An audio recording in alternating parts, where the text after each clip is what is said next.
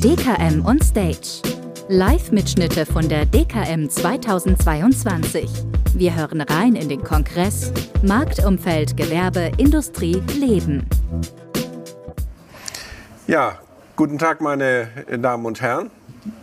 Ich darf Sie recht herzlich äh, zu einem Thema begrüßen, äh, der im Kern so eine Art äh, Murmeltierschleife äh, obliegt. Nur, dass es äh, anders als bei täglich grüßt das Murmeltier nicht um einen Tag geht, sondern um vier, fünf Jahre. Und wir sind jetzt wieder im Bereich des Endes einer äh, gewissen Murmeltierschleife.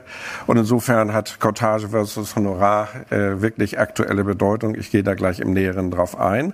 Das ist allerdings ein Dauerbrenner und Auslöser dieses Dauerbrenners war mehr oder weniger auch die Finanzkrise, die 2008 über uns äh, hereinbrach. Sie äh, können sich vielleicht noch daran erinnern, dass die Kurse purzelten und so weiter. Man stellte dann auf einmal fest, dass eine ganz bestimmte Zielgruppe, vor allen Dingen auch in Deutschland, die mit AD gekennzeichnet war, alt und doof, ganz bestimmte äh, äh Papiere von Lehman Brothers angedreht bekam, äh, wo die Börsennachrichten schon vorher nicht ganz so optimal waren, so will ich das mal äh, formulieren.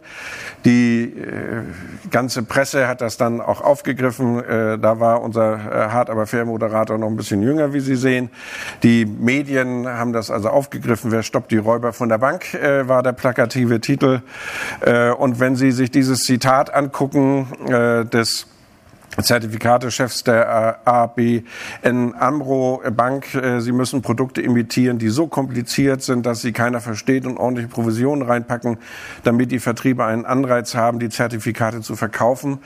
Dann ist das klar, dass äh, die Frage der Vergütung für Finanzprodukte und dazu gehören dann auch Lebensversicherungsprodukte auf dem Prüfstand steht. Ich weiß nicht, ob Sie sich noch an diese netten Werbesachen im Wahlkampf, der danach kam, erinnern, liebe Frau Merkel, verhindern Sie die nächste Finanzkrise, verbieten Sie Provision, war gesponsert worden von einer Bank, das gleiche Herrn Westerwelle, der damals Minister war. Und wenn Sie sich die anderen angucken, wurden sie äh, immer wieder auch angeschrieben. Es war also ein heißes Thema äh, damals. Und hat auch dazu geführt, dass seitdem immer wieder die Diskussion aufflammt, wie ist eigentlich die richtige Vergütung in diesem Zusammenhang. Ohne nun Geheimnisse zu verraten, ist es äh, sicherlich bekannt, dass in Großbritannien, damals noch EU-Mitglied, äh, ein Schwenk bereits gemacht wurde. Die Provision wurde komplett verboten. Und äh, das Gleiche dann etwas später auch in Holland mit Zustimmung der niederländischen äh, Versicherer, die dafür sogar dankbar waren in gewisser Weise. Und dazu komme ich auch gleich noch.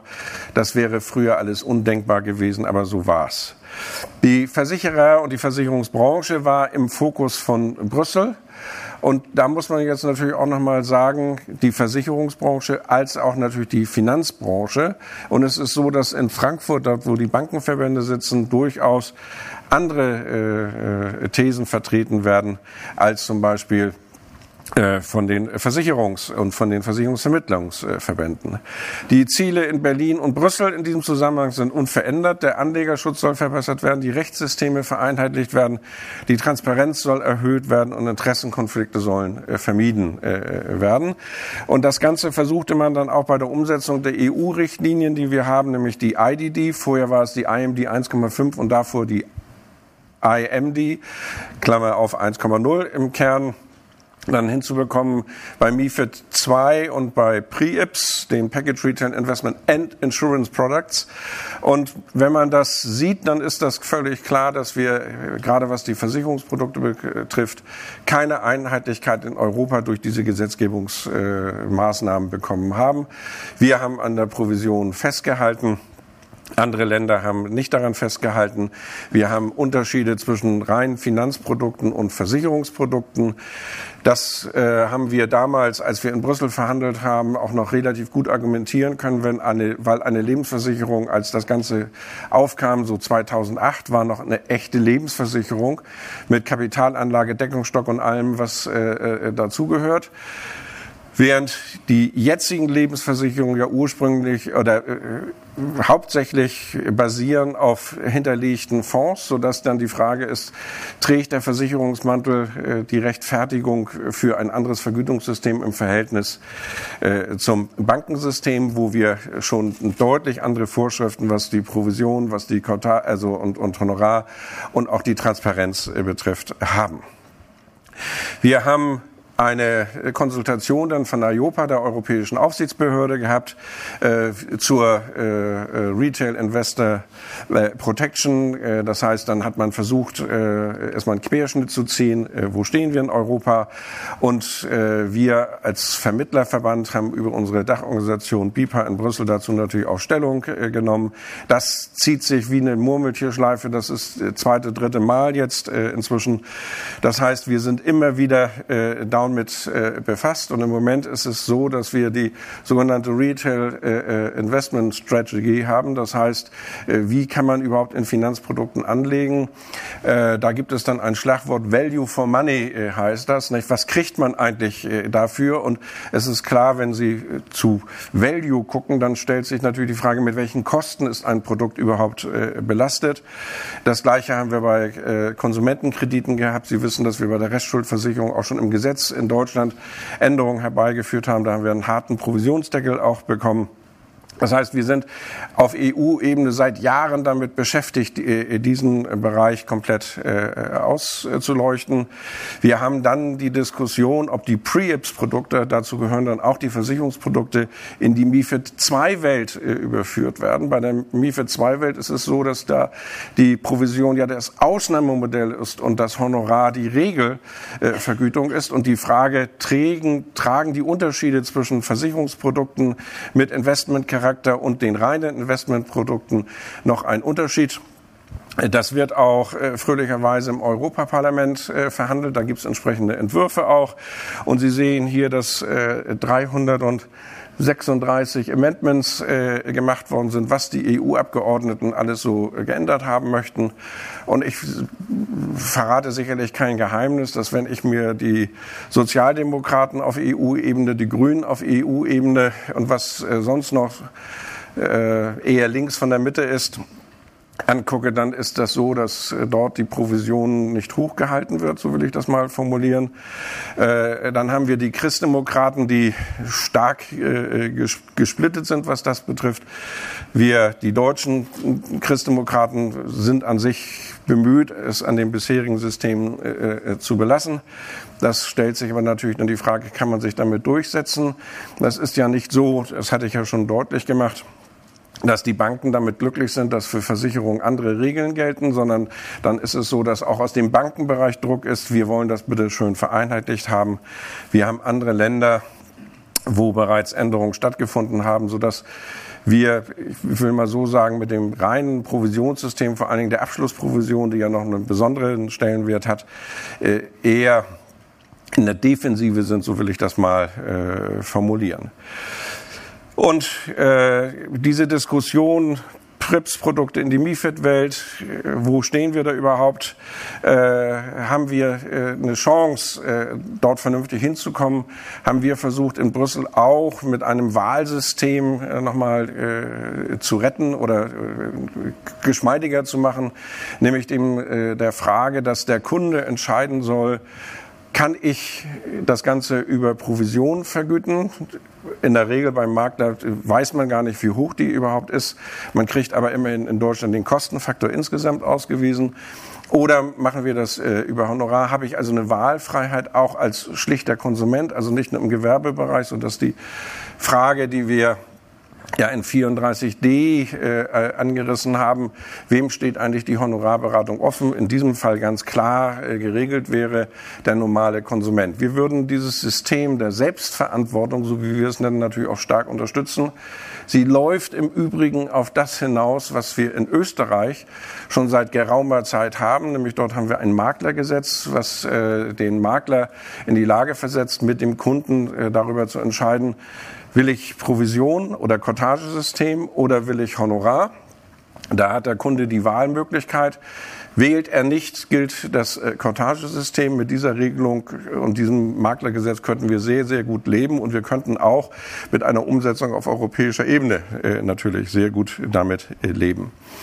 Wenn man die Reihenfolge der Grausamkeiten, die im Moment in der Diskussion in Brüssel sind, gewichtet, dann ist es so, dass der Provisionsrichtwert oder die Missbrauchsgrenze, wie die BaFin sie ganz gerne hätte, das harmloseste Instrument wird. Es ist kein Geheimnis, dass es hier auch Unterschiede zwischen dem BVK und unserem Verband gibt weil mit einem vernünftigen Provisionsrichtwert, ich sage mal vier Prozent, das war übrigens äh, der alte Richtwert des BAV, äh, des Bundesaufsichtsamts für Versicherungswesen, als wir noch keine Liberalisierung hatten, würden die meisten Makler super gut auskommen. 40 Promille, äh, das ist nicht das Thema.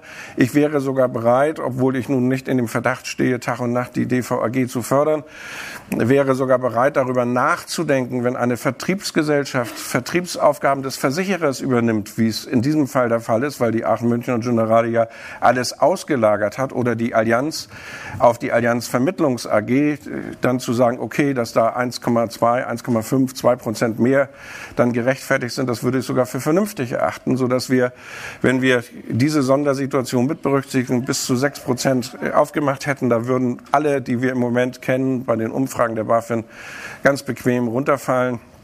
Und wir hätten etwas vorzuweisen auf der EU-Ebene, äh, nämlich dass wir äh, das nicht grenzenlos äh, dem zusehen, dass wir auch was die IDD betrifft, wo ja die Interessenkonflikte durch hohe Provisionen minimiert werden sollen, dass wir dort einen vernünftigen Riegel haben. Die, der nächste Schritt wäre die gesetzliche Verankerung einer Wahlfreiheit, Cortage oder Honorar, hatte ich Ihnen gesagt, das wäre quasi das österreichische Modell.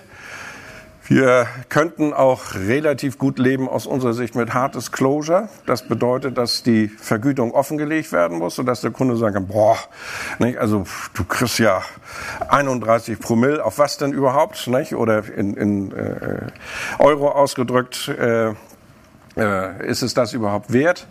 Äh, da glaube ich, dass wir da äh, äh, bei den normalen Kunden ganz gut liegen würden. Ich verhehle nicht, und das ist auch so ein Punkt, viele sagen, ja, aber die FDP, die wird uns bewahren und so weiter. Ich sage Ihnen mal so, wenn Sie eine Parteiversammlung der FDP wären und ich wäre der Vorsitzende und ich würde sagen, wollen wir und Sie wären alle Notare, Zahnärzte, um mal so Klischees äh, zu bedienen, wollen wir die FDP uns dafür stark machen, dass wenn ein Architekten-Ehepaar seine Lebensversicherungsabsicherung äh, äh, zusammendübelt mit einer Million Bewertungssumme, dass jemand, der nur eine formale Ausbildung Fachmann, Fachfrau hat, ein halbes Jahr Fernkursus, dann 40.000 Euro äh, bekommt.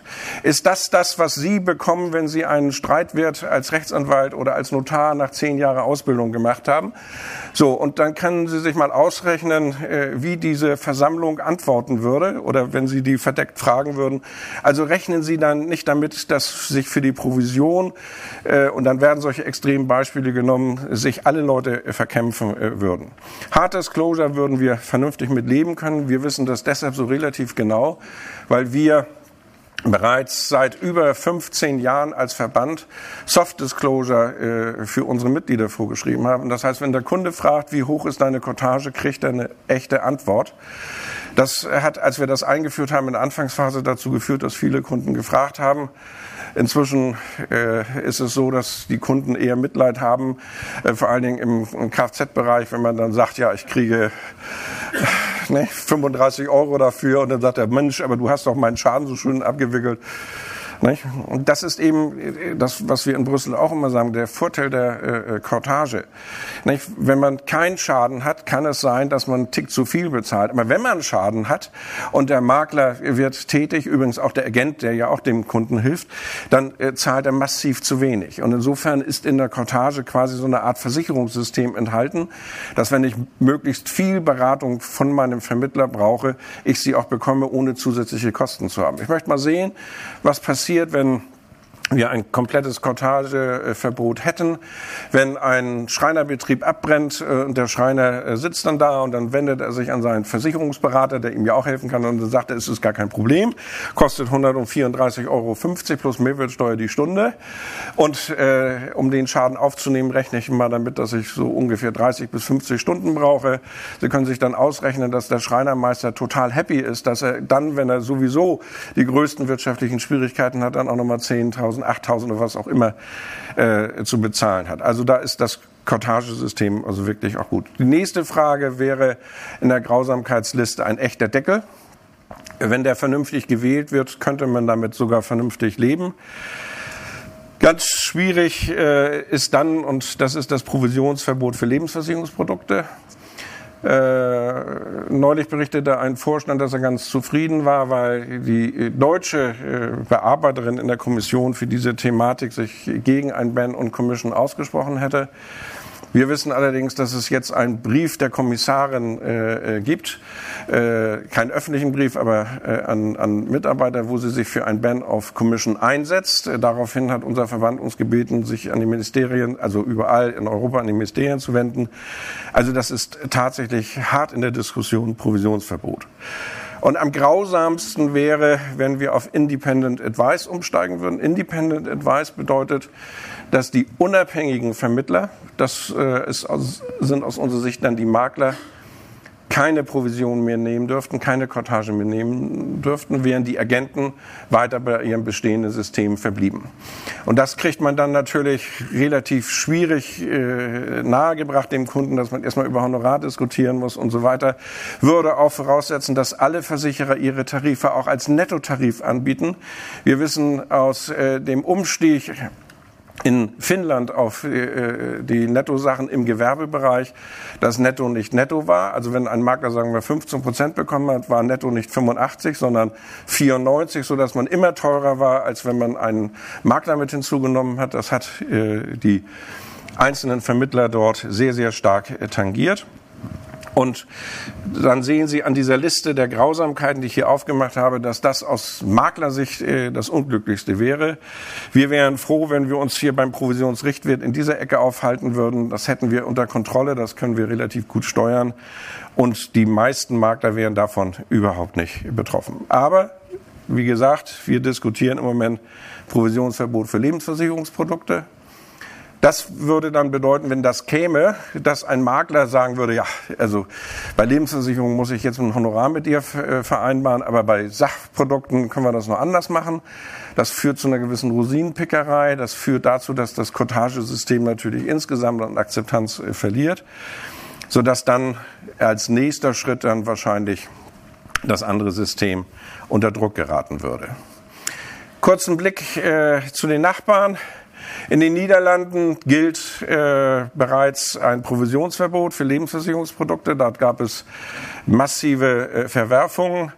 Und damit reihen sich die Niederlande ein, äh, wie Großbritannien, Dänemark, Schweden und Finnland. Äh, all diese Länder haben bereits ein äh, Provisionsverbot, was das betrifft. Es wird jetzt auch ein Provision in den äh, Verbot für Sachversicherungen in den Niederlanden diskutiert. Die Niederlande sind deshalb so besonders, weil sie von der Bevölkerungsstruktur den beteiligten Versicherern relativ identisch sind mit Deutschland und auch ein kontinentales Recht haben. Wir in Großbritannien mit seinem Case Law und seiner etwas anderen Struktur als Beispiel, und jetzt sind sie auch nicht mehr der EU, nicht mehr so herhält. Wir haben in Großbritannien ein massives Beratungsloch für Normalverdiener gehabt, äh, die sich gefragt haben, das können wir uns gar nicht leisten.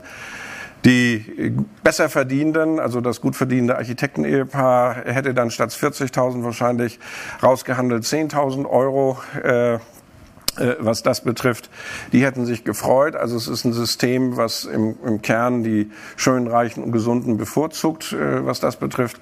Und der Rest ist in ein Beratungsloch gefallen. In Großbritannien versucht die Aufsicht, das Beratungsloch zu füllen mit künstlicher Intelligenz, webbasierten Services und allem drum und dran. Ob das so hilfreich ist, äh, da haben wir unsere Zweifel. Wenn äh, in den Niederlanden auch ein Provisionsverbot für Sachversicherungen kommt, geraten wir mit unserem System natürlich noch mal deutlich mehr äh, unter Druck. Das ist klar.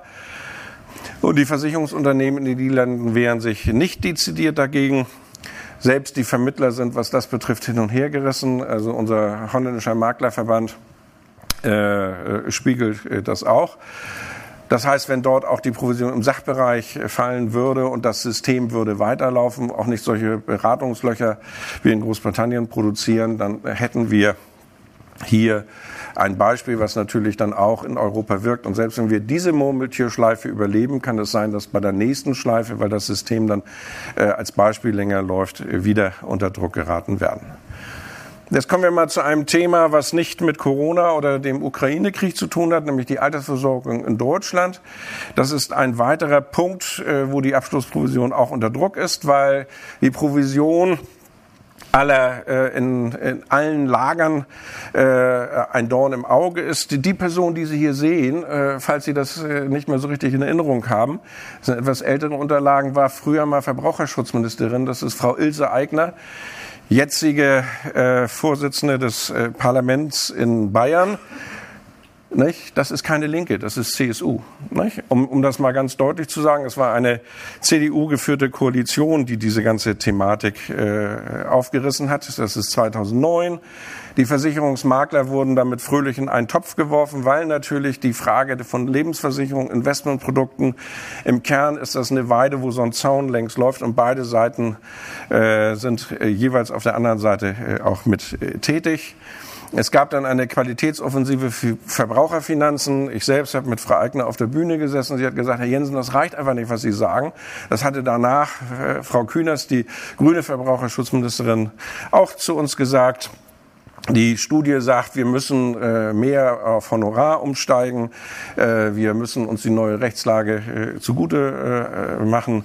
All das 2009, 2010. Die Politik wollte dann die Honorarberatung fördern hat sie auch getan, indem sie den Versicherungsberater explizit dann auch in 34, damals E, jetzt ist das äh, auch mit in D hineingewandert, geregelt hat. Der durfte allerdings nur beraten und nicht vermitteln. Das hat man dann später auch nochmal geändert. Die Unternehmensberater haben sich darum äh, gekümmert und haben gesagt, eine Reduktion des Provisionsniveaus ist notwendig. Wir müssen die Provisionsstruktur flexibilisieren und, und, und. Also die Provision, vor allen Dingen die Abschlussprovision ist da stark unter äh, Beschuss geraten.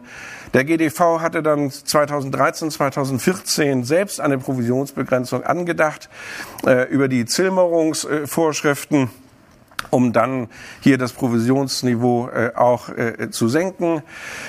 Das waren die Vorstellungen damals äh, und man hatte gehofft, äh, dass man dann äh, ein neues Niveau auch der Abschlussprovision äh, betrifft. Die Provisionen sanken aber nicht durch das LVAG und die Änderung von der Höchstgrenze von 40 auf 25 Promille in dem Umfang, wie man sich das vorgestellt hat. Das ist der vorige Koalitionsvertrag. Das heißt, die damalige Koalition, damals noch geführt von der CDU und auch der SPD, hatte dann gesagt, wir wollen die Honorarberatung stärken, wir wollen das vorantreiben. Und in diesem Zusammenhang ist ja dann auch geregelt worden, dass der Versicherungsberater auch vermitteln darf. Das setzt natürlich Nettotarife voraus, die so nicht verfügbar waren. Das ist alles nicht so wunderlich äh, gut äh, gelaufen. Und die Abschlussprovision ist, äh, wie gesagt, äh, unter Beschuss. MIFID und IDD unterschiedlich. Die Kosten sind zu hoch. Das wurde natürlich deutlich. Ich habe früher für die Hamburg-Mannheimer mal gearbeitet als Rechtsabteilungsleiter. Da hat sich kein Schwein über die Kosten der HMI aufgeregt. Das war aber zur Zeit, als der Garantiezins bei vier lag und die Verzinsung eher zwischen sechs und sieben. Wenn natürlich die Garantieverzinsung bei 0,75 liegt, dann fallen natürlich solche Kosten auch deutlicher auf. Wir haben in Skandinavien das Verbot in England, in den Niederlanden, wir haben die politischen Strömungen in Deutschland und wir haben natürlich die Verbraucherschützer. So, und die Altersvorsorge, die private, ist in Deutschland seit Jahren in der Kritik. Äh, teuer, unrentabel, weg damit waren die Schlagworte. Die, die äh, Regierung hatte damals schon einen Provisionsdeckel äh, geplant. Und wer sich an den Auftritt äh, des damaligen Finanzministers bei Anne Will erinnern kann, dort war es so, dass Herr Scholz sich darüber beschwert hat, wie die Lobbybemühungen der Branche über einen CDU-Abgeordneten so erfolgreich waren, dass der Provisionsdeckel verhindert wurde. Und wer in sein säuerliches Gesicht geguckt hat, der weiß, dass die SPD mit einem Provisionsdeckel äh, sehr, sehr gut hätte leben können. Das war sein Vorschlag, das vergisst er auch nicht. Das Ministerium hatte damals einen sogenannten atmenden Deckel eingeführt oder einführen wollen mit 2,5 Prozent unkritisch, 2,5 bis 4 Prozent gemessen an Qualitätskriterien. Das hätte zu einer Markteintrittsbarriere von Jungmaklern geführt. Äh, Conflict of Interest wäre äh, sicherlich auch nicht optimal geregelt äh, worden. In diesem Zusammenhang hat der äh, Bund der Versicherten dann gesagt, dass sie an sich einen Deckel bei 1,5 Prozent ganz gerne hätten. Äh, wir haben gesagt, einen absoluten Deckel von vier hätten wir uns vorstellen können. Was wir nicht akzeptieren konnten, ist, dass die Qualitätskriterien zwischen zweieinhalb und vier Prozent durch den Versicherer kontrolliert werden. Der dann sagt, ja, zeig mal her, wie ist deine Stornoquote und pipapo und so weiter. Und wenn sie dann zufälligerweise Versicherungsmakler neben der Lürsenwerf äh, äh sind und die macht äh, pleite und 500 Leute werden entlassen und 300 Leute kündigen ihre Lebensversicherung, dann äh, heißt es auf einmal, sie bieten keine Qualität. Das kann nicht sein. Der VZBV äh, wollte den Umstieg auf Honorar äh, und wenn überhaupt einen Deckel äh, in Höhe von 2,5 Prozent. Der Bundesverband Verbraucherzentrale, das muss man äh, klar sagen, er hatte früher einen Leiter, Herrn Billen, der war lange Zeit dann Staatssekretär im Justizministerium äh, für Verbraucherschutz. Äh, Jetzt ist das so, dass der letzte Leiter äh, dieses äh, der Verbraucherschutzsache, Herr Müller, ist jetzt äh, Vorsitzender der Gastkommission, äh, ist also im Moment so ein bisschen aus dem Schussfeld, aber trotzdem ist der VZBV unermüdlich dabei. Und äh, wir müssen sagen, dass wir eine Neuerung auch, was das betrifft, haben. Äh, das Wirtschaftsministerium jetzt ja in äh, grüner Hand äh, hat äh, Fachkräfte gebündelt und hat sich dabei an einen Europaabgeordneten erinnert, den sie jetzt in Deutschland zum Staatssekretär gemacht haben, der auch früher in Europa im Parlament das sehr liebevoll bearbeitet hat, die Frage, nämlich Sven Giegold. Und wenn es einen Hardliner äh, gegen Provisionen gibt, dann ist es Herr Giegold, der jetzt Staatssekretär ist. Und dieses Ministerium hat auch die Aufsicht über die Vermittler und nicht das Finanzministerium. Die hat nur die Aufsicht über die BaFin. So, der Deckel ist also nach wie vor politisch äh, umstritten. Die CDU lehnt ihn äh, nach den damaligen Vorstellungen der SPD ab. Grüne wären als kleinstes Übel eher für einen Deckel, Linke wären für einen Deckel, tendieren aber zur Erhöhung der Rente, so wie in Österreich. Die FDP ist wohl gegen einen Deckel bringt äh, nun die Aktienanlagequote allerdings ins Spiel und setzt mehr auf Aktienanlage, also an der Versicherungswirtschaft vorbei und trifft sich da zum Teil dann eben auch äh, mit den Grünen. 2020, 2021 haben wir in Deutschland keine Bewegung gehabt. Dann haben wir einen Regierungswechsel gehabt und wir fragen uns natürlich, was will diese neue Regierung? Hat die private Altersversorgung äh, durch Lebensversicherung zurzeit eine Chance?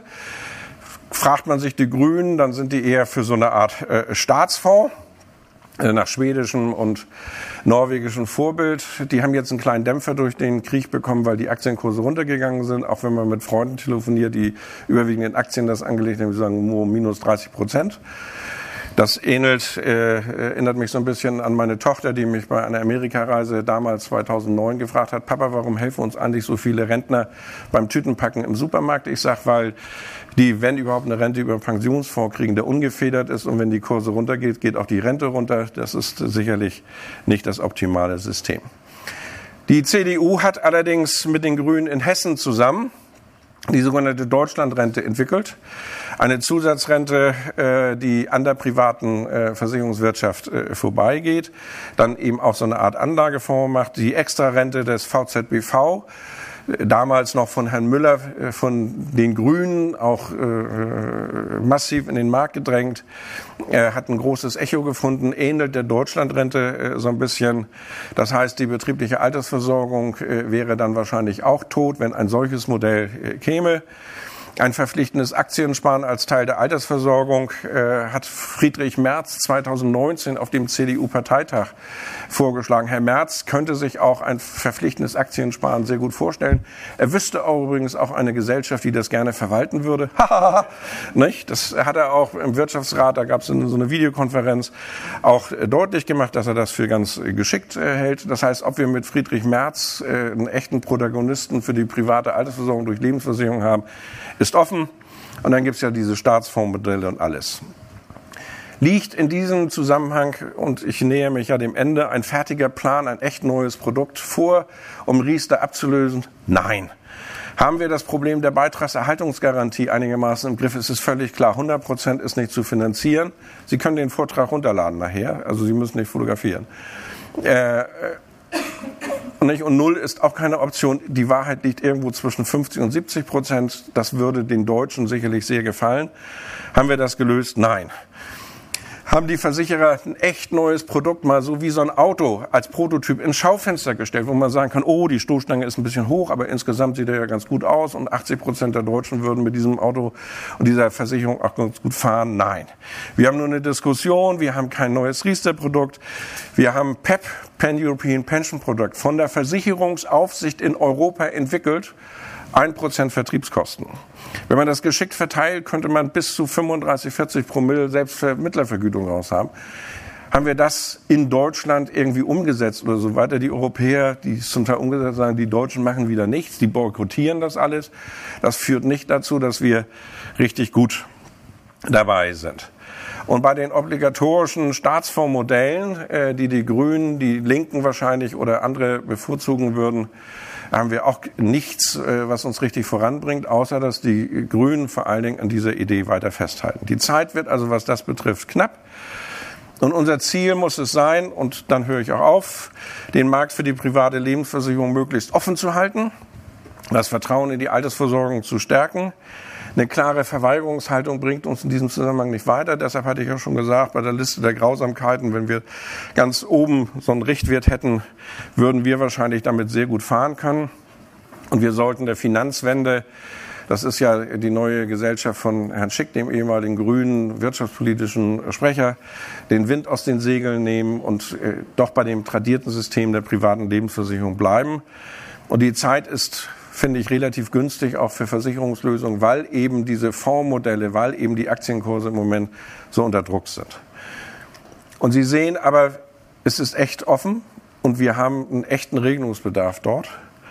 Und dann bedanke ich mich für Ihre Aufmerksamkeit, dass Sie diesen Parforce-Ritt durch 20 Jahre Entwicklung dieser Thematik von Brüssel und Berlin so aufmerksam gefolgt sind. Ich darf noch sagen, dass wenn Sie mit mir diskutieren möchten, ganz vorne so Talkstände sind.